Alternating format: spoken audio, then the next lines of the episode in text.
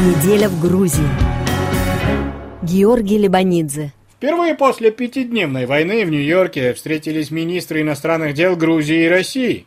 Тбилиси обвинил Москву в невыполнении вердикта Страсбургского суда по делу о депортации этнических грузин из России.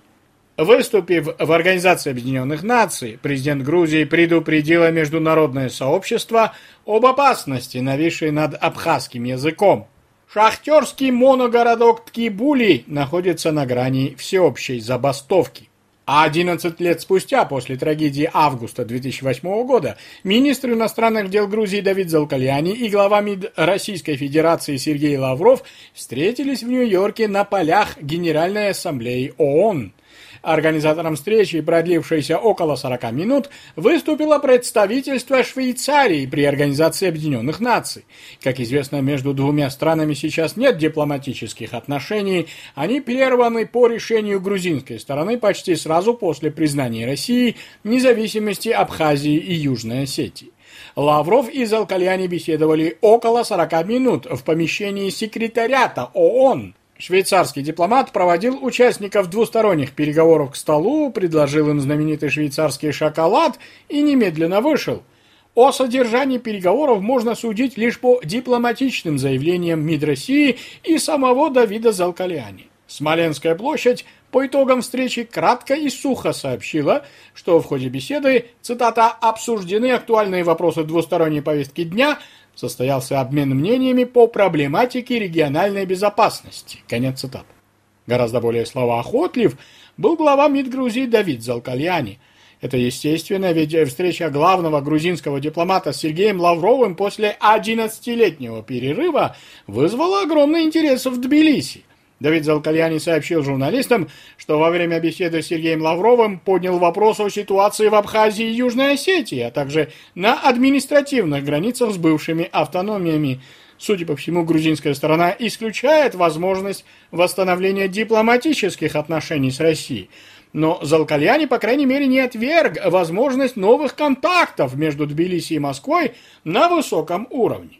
В ближайшее время Россия должна определиться судьбой так называемого пражского формата переговоров между спецпредставителем премьер-министра Грузии по урегулированию отношений с Россией Зурабом Абашидзе и официальным представителем Москвы. До последнего времени Россию на этих переговорах представлял замминистра иностранных дел Григорий Карасин – по данным московской газеты «Коммерсант», возможно, Григорий Карасин, несмотря на отставку с поста заместителя министра иностранных дел, останется главным переговорщиком с российской стороны на грузинском направлении. По крайней мере, согласно сведениям газеты «Коммерсант», Григорий Карасин может стать специальным представителем по отношениям с Грузией. Примечательно также, что встреча в Нью-Йорке состоялась сразу после заявлений министра Лаврова о том, что Москва не исключает возобновление прямых рейсов из российских городов на грузинские курорты.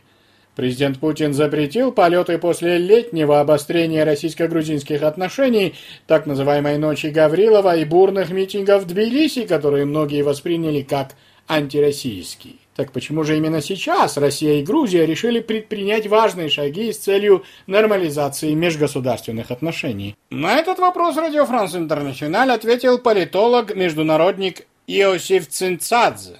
Я думаю, это связано вот с летними событиями, визит Гаврилова, а потом вот это протесты, там репрессии против протестов, страшное экономическое положение резкое ухудшение жизненного уровня грузинского населения.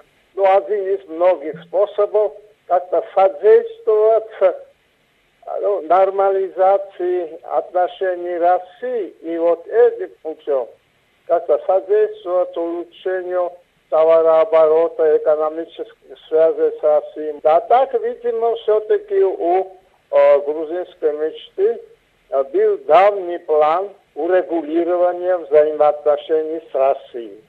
И вот сейчас э, ну, власти решили, что наступил момент, потому что на носу выборы. Заявил Иосиф Цинцадзе.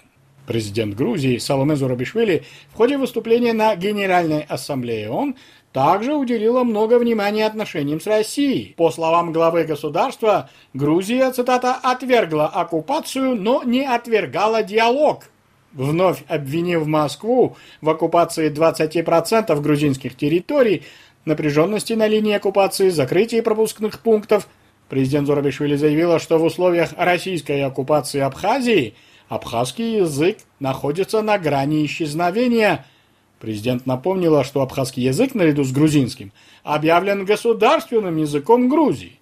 Исчезновение абхазского языка, абхазской культуры и идентичности стало бы невосполнимой утратой для всего человечества, подчеркнула Саломе Зурабишвили. На минувшей неделе в российско-грузинских отношениях появилась еще одна острая проблема. Замминистра юстиции Грузии Гоча Лорд Кипанидзе сообщил, что вынужден вынести на обсуждение Совета Европы вопрос о неполном исполнении России вердикта Европейского суда по правам человека о выплате компенсации гражданам Грузии, пострадавшим во время кампании по высылке из российских городов граждан Грузии и этнических грузин. Эта кампания развернулась в России в 2006 году после истории с арестом в Грузии четырех российских офицеров по обвинению в шпионаже. По словам замминистра юстиции Гочи лорд Кипанидзе, с 1 мая, когда истек срок начала выплаты компенсации, представители его ведомства работают в Комитете Совета Европы с тем, чтобы добиться конкретного решения, побуждающего Москву начать исполнение вердикта Страсбургского суда от 31 января текущего года. Согласно решению Европейского суда по правам человека, в 2006 году при депортации грузинских граждан, в первую очередь этнических грузин из России, Москва нарушила Европейскую конвенцию прав человека и обязана выплатить компенсацию пострадавшим, в том числе правоприемникам семи граждан Грузии, погибших в процессе депортации.